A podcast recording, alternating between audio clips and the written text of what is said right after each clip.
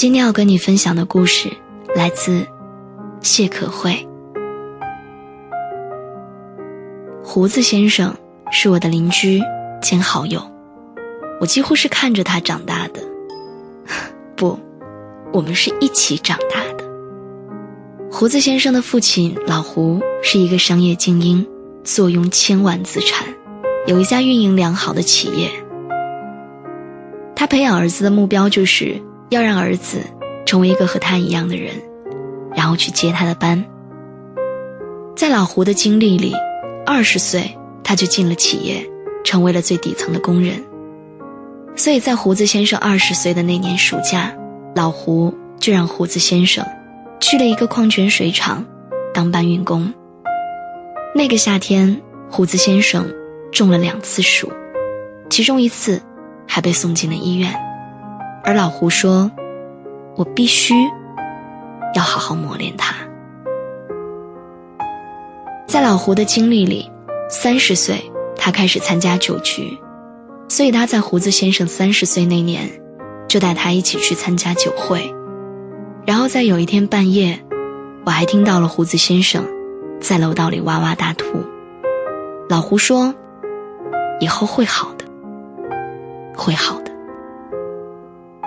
当然，我要说的远远不止这些。老胡还要让胡子先生学会理财、看历史、读励志的书籍。他说自己的生活以前都是这样过来的。他说这些东西会带给人力量。可是胡子先生一点都不喜欢。他经常会说：“这老头子不知道是怎么想的。他是他，我是我，我一点都不想成为他。”但是在与老胡谈了几次都宣告失败之后，胡子先生用了年轻人最绝情的一种手段——离家出走。胡子先生走了之后，老胡哭得像个泪人儿。一个老男人每天在家里嚎啕大哭，看着真的挺吓人的。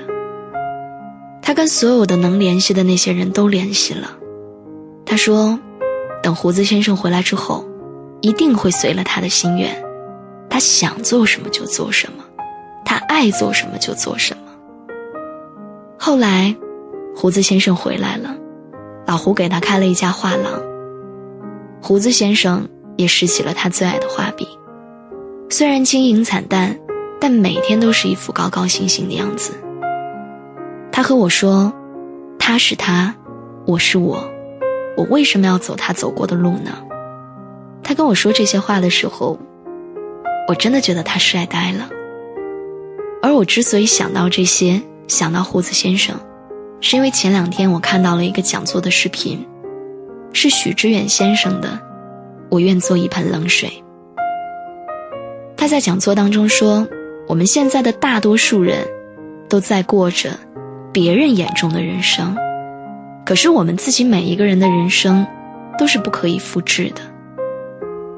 忽然，在那一个瞬间，我就想到了胡子先生，我想到了许多很悲凉的人，那些复制，或者是被要求复制别人人生的人。小的时候，我相信你也会有过这样的经历：学校的老师总是喜欢把一个差生和一个优等生搭配在一起，美其名曰的说“榜样的力量”。我的初中班主任是一个年纪挺大的女人。他对于人的判断，仅仅是停留在学习成绩上。他总是喜欢对比优等生和差等生。比如，好学生中午睡觉的时候，他就会跟差生说：“你看，人家注意劳逸结合，你呢，该休息的时候不休息。”好学生中午不睡觉的时候呢，他又会跟差生说：“人家读书的时候你睡觉，怪不得学习不如人家。”毕业之后。很少有同学去探望这个老师。我的眼前也常常会浮现出当年他那种强势的模样，好像非要按照他的要求去做，他的意愿去做，那才是优秀的。其实我想要说，每一个人活着都有他自己的人生。我并不讨厌父母口中说的那些别人家的孩子，他们也许很优秀。如果父母仅仅是用他们激励你成为那个更优秀的人，而不是成为他们，那又何妨呢？但实际上，偏偏有些人希望你能够成为另一个人，让你按照另一个人的成长轨迹去生活。但殊不知，每一个人的经历都是不可复制的，每一个人所处的环境也都是不一样的。而那些所谓优秀的人，也不过是某些人眼中优秀的人而已。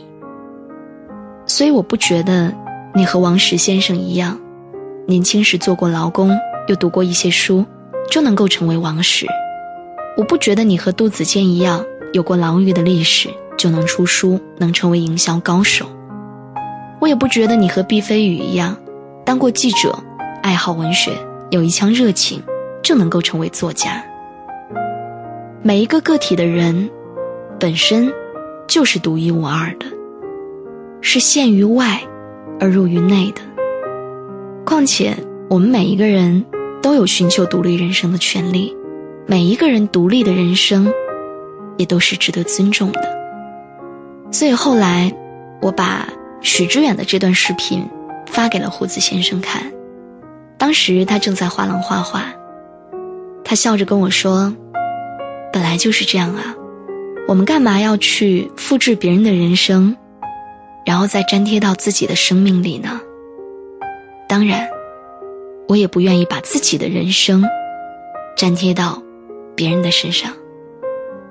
所以我想要跟你说，我们每一个人都是一个全新的生命，我们都是独一无二的。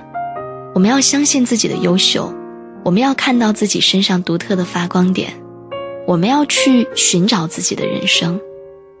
我们要相信，我可以做得很好。所以，我们一起加油。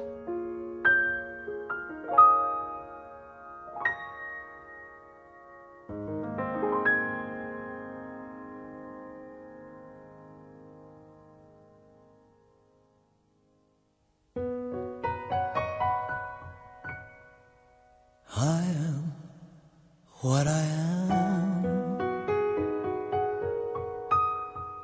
我永远都爱这样的我。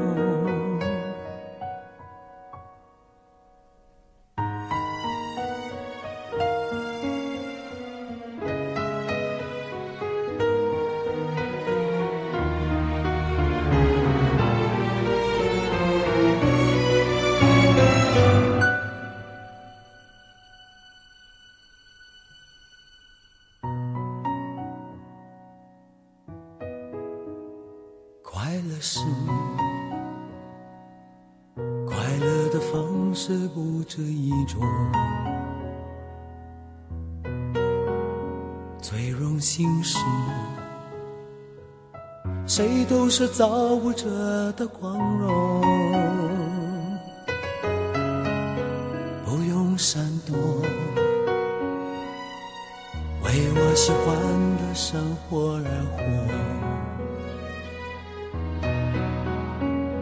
用粉墨，就站在光明的角落。我就是我，是颜色不一样的烟火。天空海阔，要做最坚强的泡沫。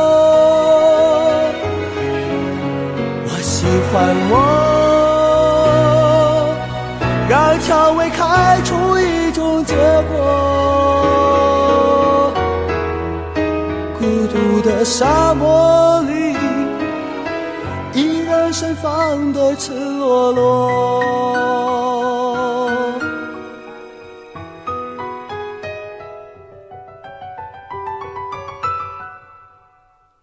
多么高兴！在琉璃屋中快乐生活，对世界说，什么是光明和磊落？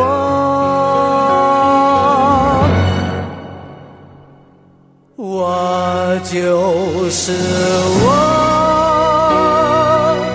是颜色不一样的烟火。天空海阔。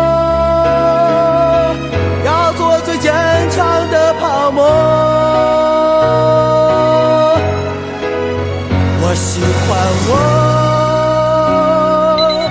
让蔷薇开出一种结果。